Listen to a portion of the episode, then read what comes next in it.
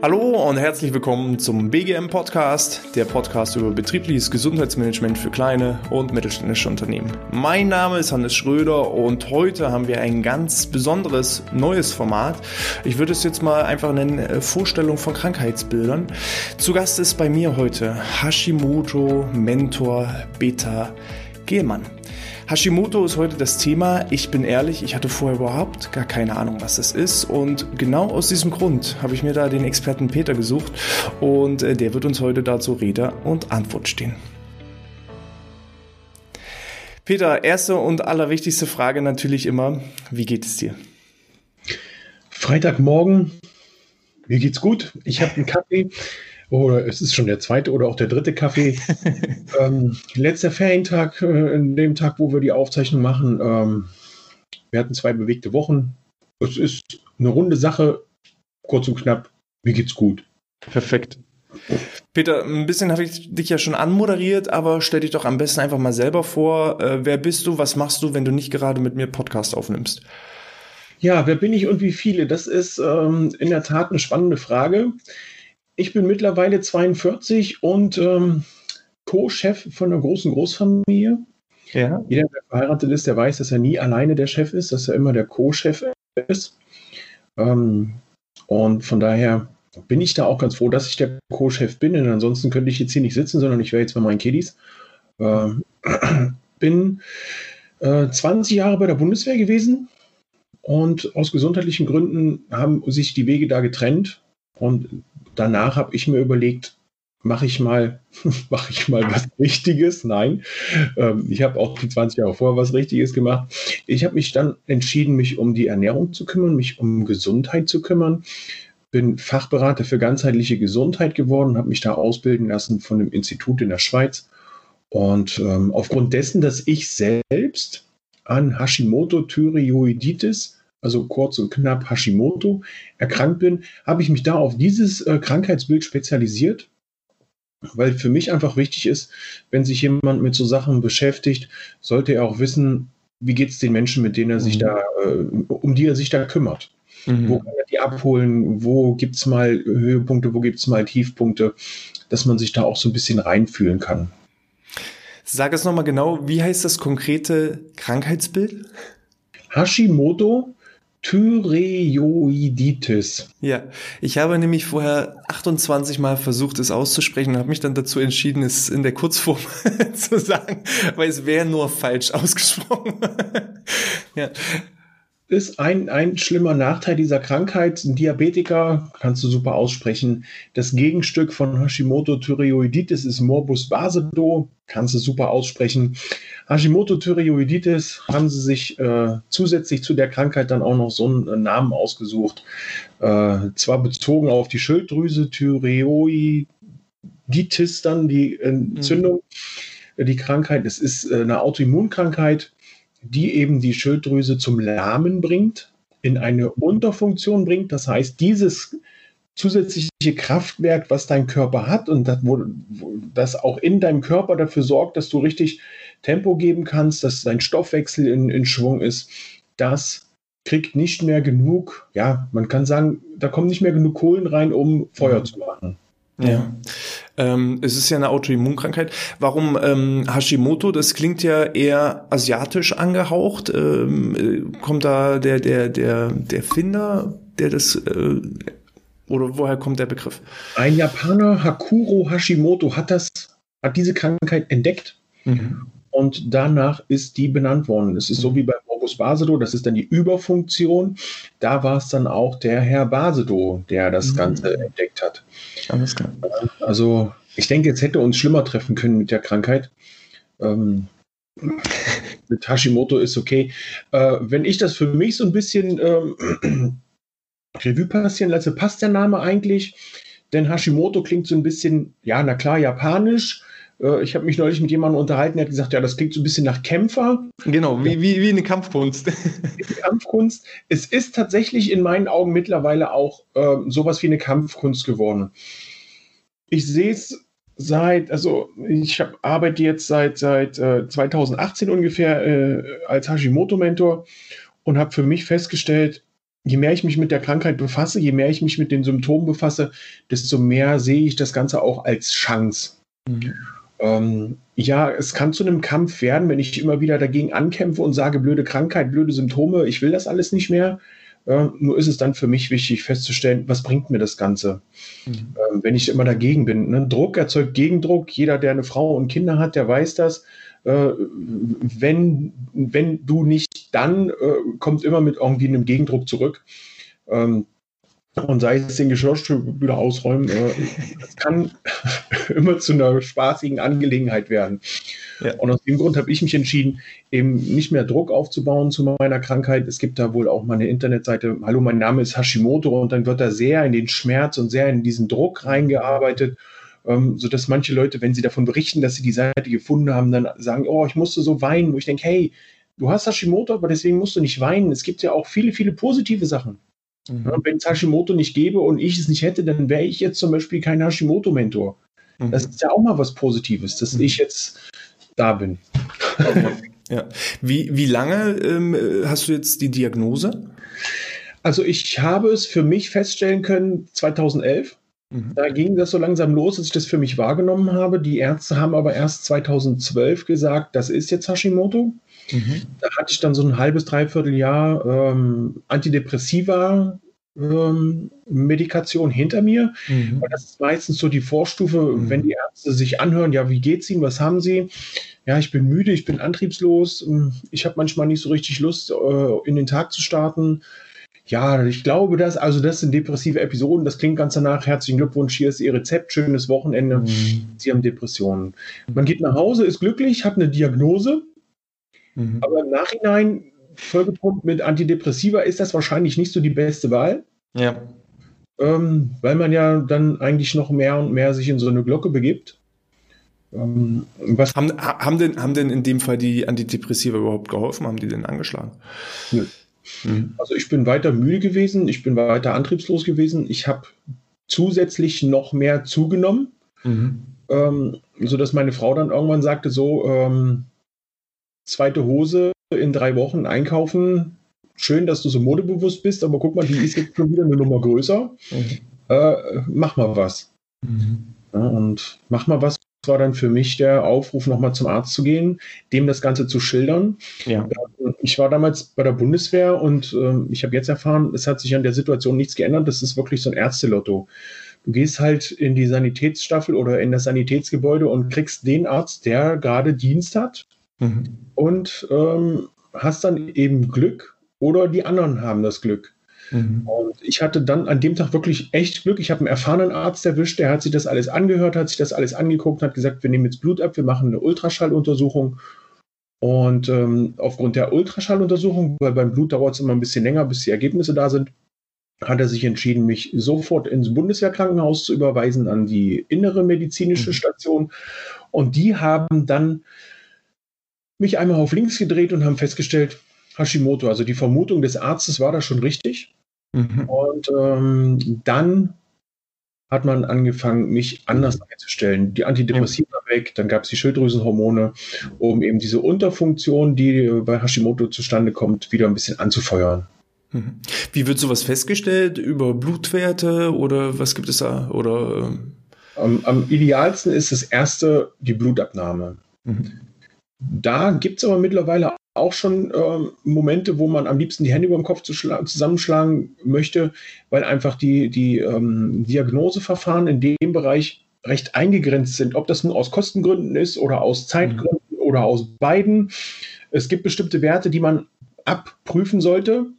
Den Ärzten scheint aber, so, so ist zumindest mein Eindruck, vielen Ärzten scheinen da die Hände gebunden zu sein. Die nehmen nur zwei, drei Werte in die Prüfung die mhm. aber in dem Moment eigentlich gar nicht so hundertprozentig aussagekräftig sind. Das ist wichtig, dass man, also das ist einmal der TSH-Wert, das Thyroid Stimulating Hormon, also da wird geguckt, wie viel ist denn überhaupt da im Körper, was die äh, Schilddrüse noch stimulieren kann.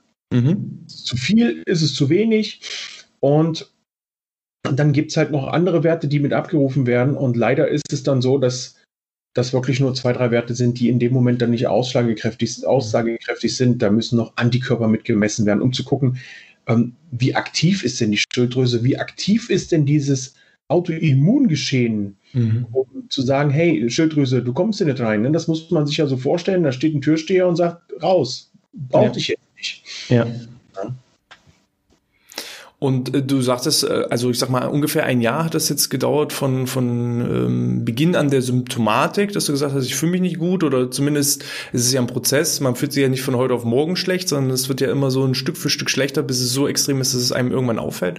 Ähm, bis dann zur richtigen Diagnose, dann ging es ja halbwegs noch, dass du nur ungefähr ein Jahr hattest, wo die Fehldiagnose war. Ähm, also ich kenne auch andere aus meinem Umfeld, wo teilweise fünf, sechs, sieben, acht Jahre vergehen bei Fehldiagnosen, bis bis, dann äh, das richtige, die richtige Krankheit gefunden wurde. Deswegen machen wir auch heute die, hier diesen äh, Podcast. Wir haben uns ja vorher im Vorfeld schon mal ähm, ein bisschen telefonisch ausgetauscht, ähm, dass eben vor allem auch aus Führungsebene bei dir da ja teilweise auch ja, ähm, Fehler gemacht wurden oder nicht mit dir so umgegangen werden konnte, weil man überhaupt gar nicht über dieses Krankheitsbild auf, aufgeklärt ist. Ähm, sag mir doch mal, wie, wie häufig ist denn diese Krankheit verteilt? Ähm, wie, wie häufig gibt es das? Also die Autoimmunkrankheit an sich, allein Hashimoto, munkelt man, dass es sich so zwischen 10 und 13 Millionen Mal in, äh, im deutschsprachigen Raum in Deutschland wow. wow. also das ist ja so doch schon jeder siebte. Ja, also das sind schon, ist schon eine Menge. Ähm, ich habe mich neulich mit einem Arzt unterhalten und der sagte, ihm wird die Diagnose im Moment zu oft gestellt. Mhm. Auf der anderen Seite ist dann natürlich für mich wieder die Frage, was soll es dann sein? Ähm, woran kann es liegen? Was könnte man noch machen? Ne? Wenn man auf der einen Seite sieht, wie hoch die Umsätze der ähm, hormonproduzierenden Firmen sind und die mhm. sind wirklich hoch, ist es natürlich wieder so eine Frage. Ist es, ist es einfach gewollt?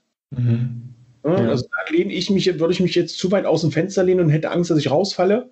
Mhm. Äh, wenn die Symptome da sind, muss man was dagegen tun. Ist natürlich für mich als Fachberater für ganzheitliche Gesundheit die Frage, muss es, muss es dann gleich die Keule sein mit den Hormonen? Mhm. Wenn es nämlich anfängt, wenn die Diagnose frisch ist und auch der Ausbruch frisch ist, kann man mit, mit einer Ernährungsumstellung, mit einer Umstellung des Lifestyles ähm, was erreichen, wo man vielleicht noch nicht sofort mit Medikamenten einsteigen muss. Es sei denn, die Krankheit ist so weit fortgeschritten, dass man dann wirklich, ähm, mein Arzt sagte neulich zu mir, mit so einer Männerdosis anfangen muss, wo, mhm. wo man mhm. auch gleich die Keule rausholt. Mhm. Dann kann man natürlich allein mit so einer Umstellung vom, vom Lebensstil, mehr Bewegung, mehr Entspannung, äh, eine, eine bewusstere Ernährung, kann man da was Gutes tun, aber eben das ganze Ruder nicht rumreißen. Mhm. Es kommt halt auch immer darauf an, wen, wen fragst du. Ne? Also wenn du den Chirurgen fragst bei einem Bandscheibenvorfall, was soll ich machen? Der will natürlich schneiden. Ne? Und äh, der Physiotherapeut sagt, nee, lass uns erstmal ein paar Übungen machen. Ne? Und äh, so kommt es eben drauf an, mit wem unterhältst du dich, ne? Und da ist dann eben manchmal auch so eine zweite Meinung gar nicht verkehrt oder eben der Austausch in der in, in einer Community wie in deiner. Ähm, was ist dann passiert mit dir, nachdem die Diagnose richtig festgestellt wurde? Was, was hat sich verändert in, bei dir und deinem Leben? Also rund um die Krankheitssymptome ist es ein bisschen angenehmer geworden. Mhm. Ich habe mein Gewicht also die Gewichtszunahme, obwohl ich nicht anders gegessen habe als vorher. Das habe ich einigermaßen stoppen können. Ich muss allerdings auch dazu sagen, ich war damals aktiver Judoka und es hat mich nicht wirklich getroffen, weil ich im Schwergewicht gekämpft habe. Ja. Also ich habe entweder in der 100er Gewichtsklasse oder in der plus 100er Gewichtsklasse gekämpft. Ähm, irgendwann ist es dann aber ein bisschen aus dem Ruder gelaufen, weil mhm. ich über 110 Kilo hatte. Mhm. Und da war der Sprung in die 100er Gewichtsklasse nicht mehr so wirklich und auch so schnell möglich. Ähm, dann kam es aber so, dass mein Knie, ich hatte eine Sportverletzung, Muskelfaserriss, Knie kaputt, mhm. Operation und während diesem ganzen Prozedere habe ich jemanden kennengelernt, der gesagt hat, Schilddrüsenunterfunktion, ich glaube, du musst was an deiner Ernährung tun. Und da dachte ich, wieso? Ich habe doch meine Medikamente, warum soll ich denn was an der Ernährung tun? Ähm, so wie du essen hier, nur wie so ein kleiner Vogel immer mal so die Körner rauspicken, das tut mir leid. Möchtest du ein Brötchen? Und er sagte, nein, das solltest du als allererstes streichen. Und ich dachte, oh, oh mein Gott, ein Brötchen, wovon soll ich leben? Und was soll ich sagen? Man kann ganz gut ohne diese Sachen leben. Ich bin der beste Beweis, ich lebe noch. Und das ist jetzt auch schon wieder sieben Jahre her. Darf, das, darf man fragen, wo das Gewicht jetzt steht? Also das Gewicht steht jetzt bei 85, pendelt so ein bisschen wow. zwischen 85 und 88. Respekt. Ähm, hab in dieser ersten, in diesem ersten Jahr dieser Ernährungsumstellung ähm, habe ich tatsächlich knapp 30 Kilo abgenommen. Mhm. Und das ohne Sport, weil mit der Knieverletzung war Sport ja nicht so intensiv möglich. Ja. Auch wenn man es ja immer wieder hört, ja, sie müssen weniger essen und sie müssen viel mehr Sport machen, sonst wird das nichts mit dem Abnehmen. Ja, es geht also auch ohne. Mhm. Hungerst, hungerst du im Moment? Hast du das Gefühl? Nein. Das, das kommt, würde für mich nicht in Frage kommen. Ich habe schon mal versucht zu fasten. Ja. Ähm, habe dann festgestellt, das war jetzt nicht so gut für meinen Stoffwechsel, weil der Stoffwechsel lahmt ja eh schon und wenn ich den durchs Fasten dann runterfahre, dann ähm, bringe ich den komplett durcheinander und der weiß gar nicht mehr so richtig, was er machen soll. Das hatte für mich dann zur Folge, nach dieser Fastenzeit habe ich auch rapide zugenommen, weil auch der Körper gesagt hat, hey, Hunger, doof, wir müssen mhm. abspeichern, nicht, dass der nochmal auf so eine Idee kommt mhm. und wir dann nichts mehr haben.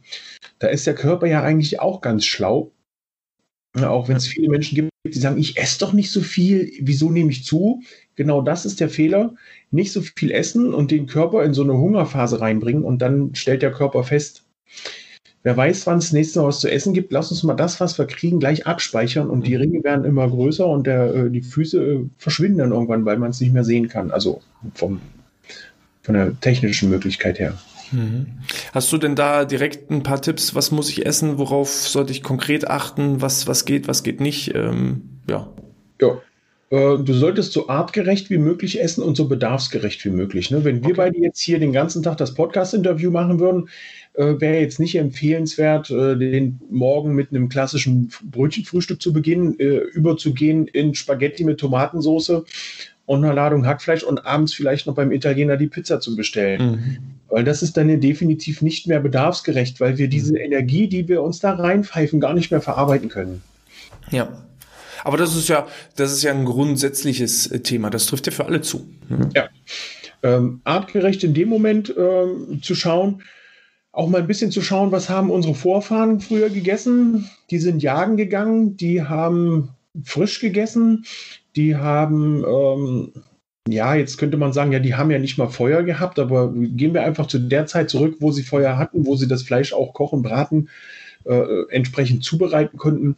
Die sind halt den Tag über auf Jagd gegangen, haben sich dann ihr Mammut, ihren Säbelzahntiger oder was gerade so äh, möglich war gefangen, unterwegs ein paar Beeren gegessen, vielleicht noch ein paar Samen oder ein paar Körner, die sie gefunden haben, haben dann abends gegessen und am nächsten Tag auch wieder mit einer leichten Kost angefangen, das was halt so da war. Mhm. Ähm, und erst als es dann losging, als die Menschen so ein bisschen äh, äh, sattelfester wurden, dass man sich Häuser gebaut hat, dass man auch angebaut hat, erst da ging es ja so Stück für Stück los, dass auch immer wieder mal so ein bisschen Probleme aufgetaucht sind. Und ähm, ich würde ganz gerne in diese Zeit davor gehen, wo man sagt, äh, wir verzichten. Ich will aber den Verzicht nicht so hochhängen. Also ähm, man sollte schon aus, äh, bei, bei, bei drei, vier Bereichen auch darauf achten, diese Nahrungsmittel eben erstmal aus dem, ähm, ja, aus dem Vorratsraum zu streichen. Ne? Das mhm. fängt an bei Weizen und allem und, und sämtlichen Getreide. Mhm. Weil das mittlerweile so verzüchtet ist, dass der Körper da entsprechend darauf reagiert und sagt, will ich nicht. Mhm. Vor allen Dingen das Gluten und die glutenähnlichen Stoffe sind da, die, die Stoffe, die halt die Problematik auch in unserem Darm verursachen. Ja alles, was mit Kuhmilch oder mit Tiermilch von anderen, äh, Muttermilch von anderen Tieren zu tun hat.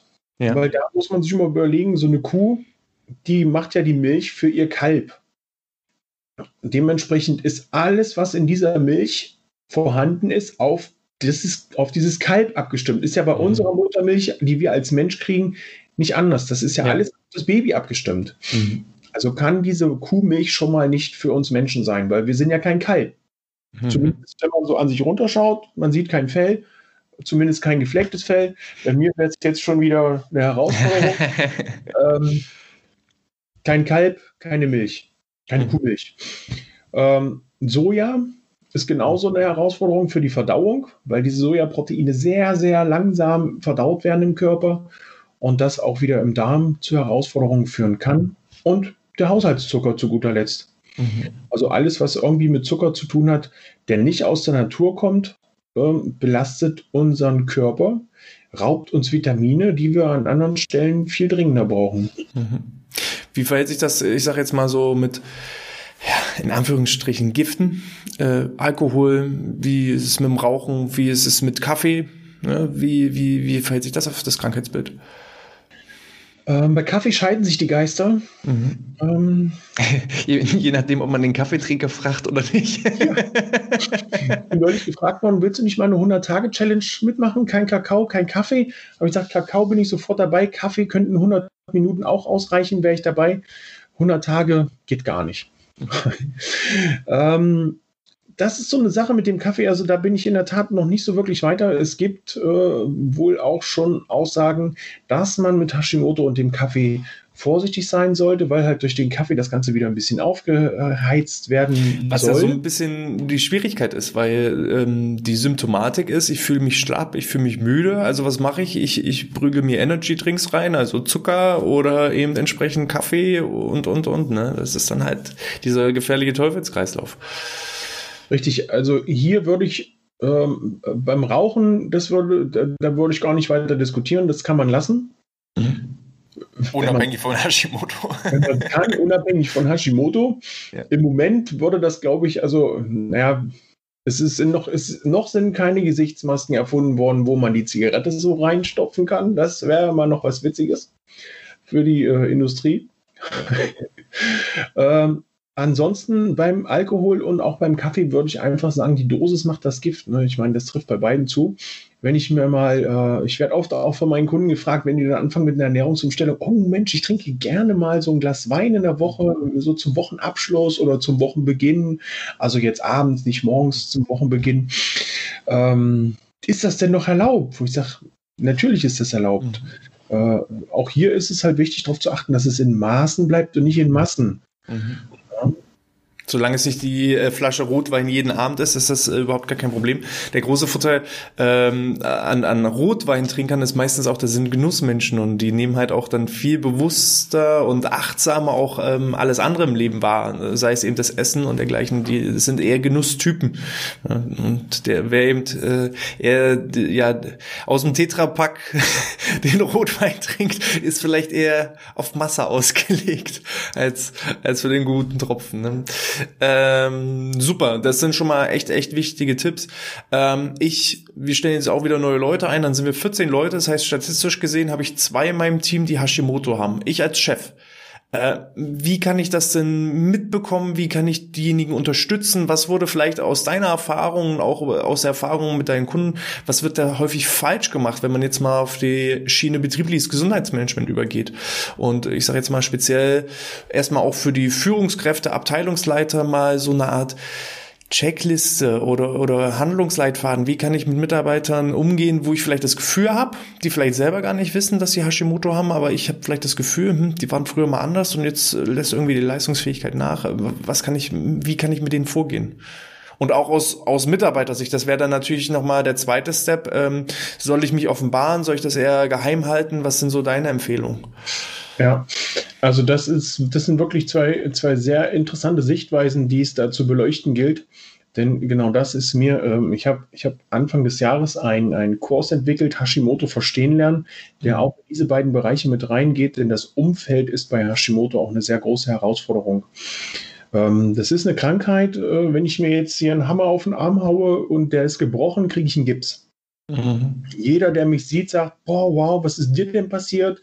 Ja, ganz schlimmer Unfall, äh, oh Mensch, das tut mir aber leid, bestimmt Schmerzen, ja, als Mann sowieso.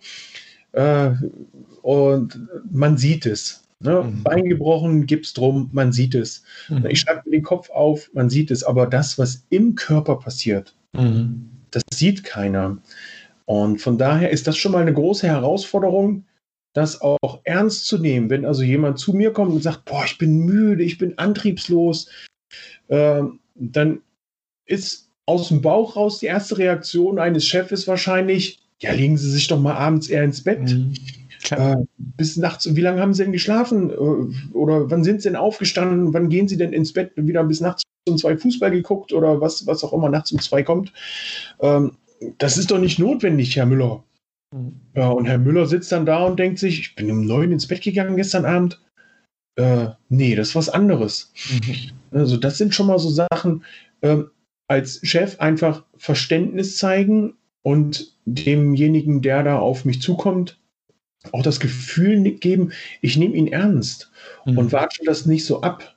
Ähm, ja, dann mach mal ein bisschen langsamer oder bist ganz schön dick geworden, was ist denn los? Immer diese ganzen Süßigkeiten, ich esse keine Süßigkeiten, ich esse nur Gemüse. Äh, ach Quatsch, kannst du mir nicht erzählen. Also das sind so Sachen, ähm, wenn, wenn da jemand, das ist, das ist schon ein großer Schritt, wenn der, wenn der Mitarbeiter dann auf jemand auf einen zukommt als Chef und dann sagt, boah, mir geht's gerade nicht so gut, ich bin müde, ich, ich habe da irgendwie so eine, so eine Lustlosigkeit, es mhm. fällt mir schwer, wenn er dann auch noch im Außendienst tätig ist äh, und von A nach B fahren muss und man merkt, da ist so ein bisschen, äh, der braucht auf einmal länger, mhm. sonst braucht er eine halbe Stunde, auf einmal ist er 40 Minuten unterwegs oder mal eine Stunde unterwegs, auch mal fragen, woran könnte es liegen, das lag vielleicht nicht an der Baustelle, sondern das lag vielleicht daran, dass derjenige oder diejenige mal ein kurzes Nickerchen machen musste. Äh, zum Glück noch rechtzeitig rechts rangefahren, um die Augen zuzumachen. Also das ist mir zumindest in meiner Zeit passiert. Die halbe Stunde Weg zur Arbeit und von der Arbeit wieder nach Hause. Ich mhm. bin regelmäßig wirklich in so einen Sekundenschlaf gefallen, obwohl ich voll wach war. Ins Auto gesetzt, losgefahren. Äh, Suppenkoma bekommen, obwohl ich vorher nicht gegessen habe. Zum Feierabend braucht man sich ja mhm. nicht noch das Essen rein. Und das sind so Kleinigkeiten, wo man gucken kann, wie ist die Gemütslage? Ist er vielleicht sogar irgendwelchen Stimmungsschwankungen unterlegen, der, derjenige oder diejenige? Dass man so sagt, Mensch, äh, ich erkenne dich nicht wieder, du warst uns immer total ausgeglichen, jetzt auf einmal, äh, wie heißt es, zu Tode betrübt, Himmel, himmelhoch jauchzend, zu Tode mhm. betrübt. Mhm. So diese, diese Schwankungen, ähm, lass uns mal reden, wir müssen mal gucken, was da los ist. Mhm. Ja. Okay. Und äh, für mich als Mitarbeiter, wie, wie gehe ich da gegenüber dem Unternehmen? Soll ich mich, soll ich das geheim halten? Ist das was Schlimmes? Ist das ein Tabuthema? Wie, wie, ich kann das schlecht einschätzen als Nicht-Betroffener. Also ich habe es damals in meiner Bundeswehrzeit, ich habe es glaube ich gar nicht so offen gehandhabt. Mhm. Ähm, Warum? Äh, ja, wenn du dich in einem Wolf, ich sage jetzt mal, ohne das Werten zu sagen, und ich denke, das ist ähnlich in, in, in vielen anderen Situationen, wenn du in einem Wolfsrudel bist, mhm. dann zeigst du dir nicht die Blöße, dass du irgendwo angreifbar bist, sondern dann ist es wichtig, dass du deinen Platz halten kannst. Mhm. Ähm, es ist ja heutzutage nur wirklich alles auf Karriere ausgelegt. Ja. wenn du dir dann einmal die Blöße gibst und Schwäche zeigst, wirst du ganz schnell weggebissen von den anderen und hast eben diese Förderungsmöglichkeiten, wenn du schon auf, dem, auf der Fördertreppe warst, äh, verspielt in dem Moment, wo du sagst, ah, ich kann gerade nicht, ah, nicht einsetzbar. Mhm. Okay, hat der Chef dann auch schnell notiert und bei der nächsten Beurteilung, bei der nächsten, beim nächsten Gespräch, wo es darum geht, fördere ich jetzt Mitarbeiter A oder fördere ich jetzt Mitarbeiter B, mhm. kann das natürlich auch mit reinspielen. Hier ist sehr, sehr viel Fingerspitzengefühl gefragt, sowohl vom Mitarbeiter, weil der seinen Chef natürlich auch mhm. kennt, als auch vom Chef.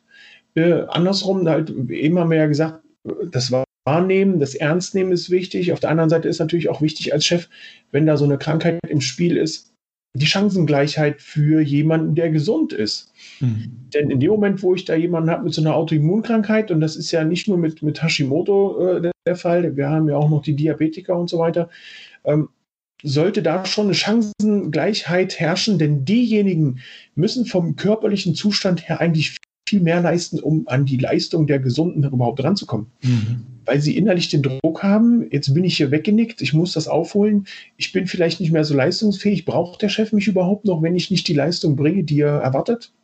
Mhm. Also da ist innerlich eine ganz andere Situation ähm, was dann auch oft zur Folge hat, dass die Mitarbeiter meistens immer so ein bisschen mehr in sich zusammensacken, so einen, so einen innerlichen Druck verspüren, verspannt sind, angespannt sind. Ähm, und da ist es echt auch für den Mitarbeiter, finde ich, nicht so leicht zu entscheiden, gehe ich zu meinem Chef und sage dem das? Mhm. Oder versuche ich es irgendwie zu überspielen und mache das Beste draus? Mhm. Also da kann ich, muss man gucken, wie der Chef tickt oder die Chefin. Ja, ist dann immer so ein bisschen situationsabhängig, unternehmensabhängig, äh, Kulturen, Philosophien abhängig. Ne? Das ist einfach ganz, ganz unterschiedlich.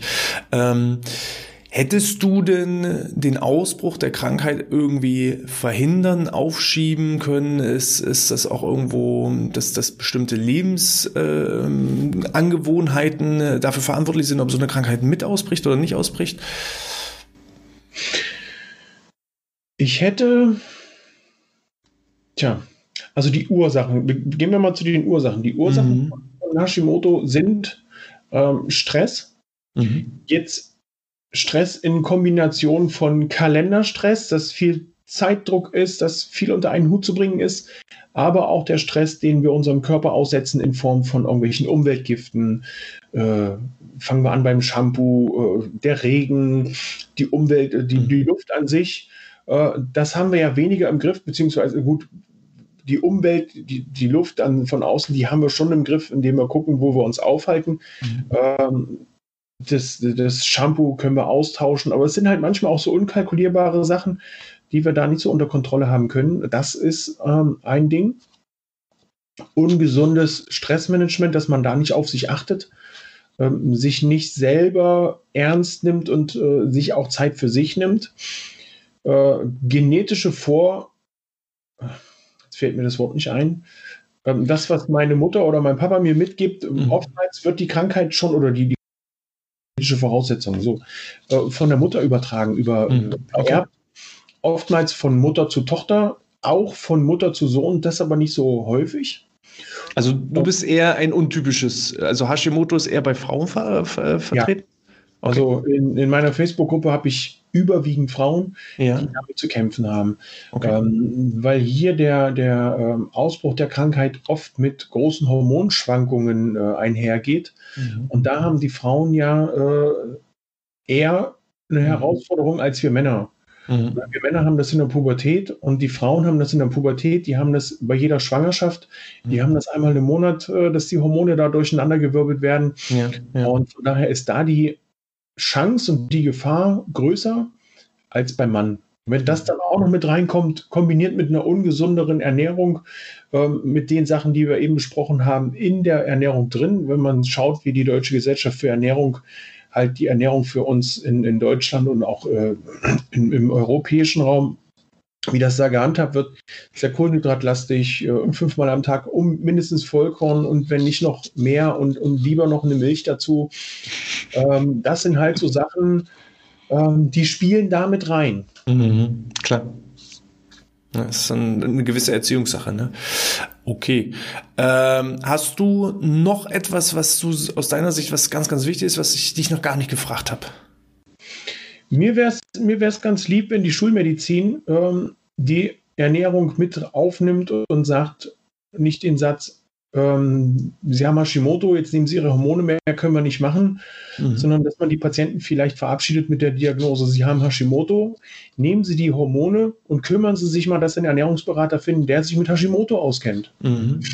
Dass man da parallel zur Schulmedizin auch noch was Gutes tun kann. Also ich möchte die Schulmedizin nicht verteufeln in dem Bereich, bitte nicht falsch verstehen. Ja. Ich denke, dass hier eine Ergänzung mit einer gesunden Ernährung, mit einer bewussten Ernährung, ähm, die auf Hashimoto abgestimmt ist, ähm, dass man da sehr viel gemeinsam erreichen kann. So ein Schulterschluss äh, wäre sehr, sehr fantastisch. Ja. Hast, hast du denn jetzt irgendwelche Lebenseinschränkungen aus deiner Sicht? Durch die Erkrankung, weil du ja vorhin auch sagtest, naja, viele ähm, kriegen die Diagnose, fangen dann an zu googeln und lesen dann irgendwelche Berichte und sind eigentlich danach noch mehr am Boden, als sie vorher schon sind. So, äh, hast du aus aus aus deiner Sicht und auch ähm, von den vielen vielen Ansichten deiner deiner Kunden, die du mitbetreust, ähm, hast du denn konkrete Lebenseinschränkungen? Ist es eine Einschränkung der Lebensqualität? Fühlst du dich schlecht oder wie wie sieht dein dein Alltag jetzt aus? Also mein Alltag sieht jetzt mittlerweile schöner, fröhlicher und lebensfroher aus als noch äh, vor fünf Jahren, vor mhm. sechs Jahren. Ähm, ich habe mehr Energie, mhm. ich habe mehr Lebensfreude, ich habe definitiv mehr Lebensqualität, also ich vermisse nichts. Ähm, ich esse auch mal eine Pizza, ich esse mhm. auch mal eine Tafel Schokolade. Es ist jetzt nicht so, dass ich den Verzicht da so mega hochhänge. Und du ja. trinkst Kaffee. Kaffee. ja. Ähm, weil ich einfach für mich sage, es ist wichtig, dass ich mir auch Ausnahmen erlaube. Äh, es gibt natürlich Ausnahmen, die sind so umfeldbedingt, wenn ich zu einer großen Feier von der Verwandtschaft fahre und von bei der Verwandtschaft weiß nun nicht jeder, wie ich mich ernähre, mhm. dann möchte ich da auch ein Stück Kuchen essen, äh, ohne dass ich jetzt sagen muss, hm, nein, heute nicht, ich darf nicht, ich möchte nicht, warum nicht, Junge, Mensch, hast du doch sonst. Nein, das möchte ich mir einfach auch mal in dem Moment dann äh, erlauben dürfen, weiß aber dann am nächsten Tag oder zur nächsten Mahlzeit bin ich wieder drin in meinem Plan und weil ich auch für mich weiß, ich tue dem Körper was Gutes. Es ist also nicht so eine äh, weg von Motivation, sondern eine hin zu Motivation, hin zu mehr Lebensfreude, hin zu mehr Energie. Und ähm, das ist einfach in dem Moment wichtig, dass man das sieht und den Verzicht nicht so hoch hängt. Ne? Also die ersten haben wahrscheinlich schon die Hände über dem Kopf zusammengeschlagen, als ich gesagt habe, kein Getreide, keine Milch, kein Zucker, kein Soja. Uh, Peter, mein Leben ist zu Ende. Ja, Hilfe. ja. Es ist auch wahrscheinlich extrem spannend gewesen, wenn du da sagst, in dem ersten Jahr hast du gleich mal direkt 30 Kilo dann runtergerissen, dann spricht dich ja auch das gesamte Umfeld an, die Familie, die Freunde, die Verwandten, die Kollegen, die fragen alle, was ist mit dir los? Soll ich dir eine Stulle schmieren? Du siehst so schlecht aus, ne? Also, ähm, da ist wahrscheinlich auch, ähm, ja, muss man auch erstmal ein gewisses Schutzschild aufbauen. Wem erzähle ich jetzt eigentlich, was wirklich dahinter steckt und wem erzähle ich einfach nur, naja, ich mache jetzt Sport und bewege mich mehr und, und habe meine Ernährung umgestellt, ne? um einfach das runterzuspielen. Ne? Da muss man wahrscheinlich auch ganz viel die Maske erstmal aufsetzen ähm, und, und Schauspieler sein. Ähm, ja. Also ich fand es schon mal sehr, sehr, sehr cool. Ähm, falls jetzt jemand von den Zuhörern betroffen ist oder vielleicht auch Bedenken hat oder falls Führungskräfte sagen, ähm, ich habe da einen Mitarbeiter, wie spreche ich den am besten an? Ähm, wie, wie kannst du unterstützen? Wie kannst du helfen? Wie kann man dich erreichen? Erreichbar bin ich unter der Webseite hashimoto-mentor.de. Mhm. Werden wir dann entsprechend auch in den Show Notes und in den Beschreibungen verlinken. Das ist ja cool. Alle, die da irgendwie eine Frage haben, ähm, äh, ihre Mitarbeiter betreffend oder ihr Umfeld betreffend, einfach dort über die äh, Kontaktmöglichkeiten Kontakt zu mir aufnehmen. Mhm. Für alle, die betroffen sind mit Hashimoto, äh, gerne in meine Facebook-Gruppe kommen, in die Facebook-Gruppe mit Hashimoto und mhm. Schilddrüsenunterfunktion voll Energie und Leistung. Mhm. Und ähm, da dann einfach mal vorbeischauen. Mhm. Was bietest du für Unternehmen im Rahmen des betrieblichen Gesundheitsmanagements an? Also da bin ich, bin ich gerne dazu bereit, eine Beratung zu machen. Wie kann man unabhängig von Hashimoto das Unternehmen auf, ich sage jetzt mal, gesunde Füße stellen, ernährungsmäßig, stressmanagementmäßig. Ähm, ich weiß von vielen Unternehmen, die haben schon einen Kühlschrank im, im, Stehen und da ist dann aber alles voll mit Red Bull und mit Cola und mit Cola Light, Cola Zero, damit nicht so viel Zucker drin ist.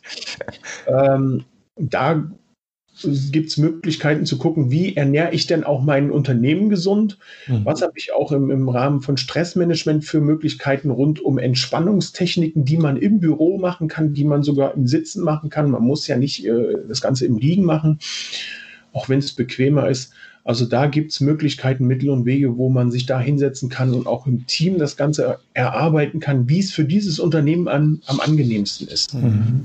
Okay. Sehr cool. Vielen lieben Dank. Wie gesagt, wir werden alle entsprechenden Infos zu dir und deiner Person dann entsprechend äh, verlinken. Ähm, gibt es von deiner Seite noch so einen letzten Rat, so einen letzten Tipp, äh, eine letzte Lebensweisheit? Ja, ich würde mich freuen, wenn jeder, der diese Krankheit hat und auch jeder aus dem Umfeld eines jemanden, der diese Krankheit hat, das Ganze als äh, Möglichkeit sieht, als Chance sieht, das Ganze annimmt und nicht Druck aufbaut für sich oder für den anderen und das nicht ernst nimmt. Also ich glaube, damit steht und fällt schon mal ein Großteil in, rund um diese Krankheit, mhm. dass man sie annimmt, dass man sie ernst nimmt und auch die Menschen, die die Krankheit haben, eben auch ernst nimmt. Ja, Super. Vielen lieben Dank für den tollen, tollen äh, Input, für natürlich auch die super ähm, Schlussworte. Das zählt halt auch, glaube ich, für, für alle Lebensbereiche. Und äh, wenn euch das gefallen hat, dann freuen wir uns selbstverständlich wie immer über eine 5-Sterne-Bewertung in äh, ja, den Apple iTunes oder in der Apple Podcast App. Ähm, falls ihr Fragen dazu habt, schreibt entweder mir eine E-Mail an info.outness.de. Und ja, ich bedanke mich wieder mal auch diese Woche fürs Einschalten. Nochmal vielen lieben Dank an dich, Peter. Und allen anderen wünsche ich äh, alles Gute, bleibt gesund und sportfrei.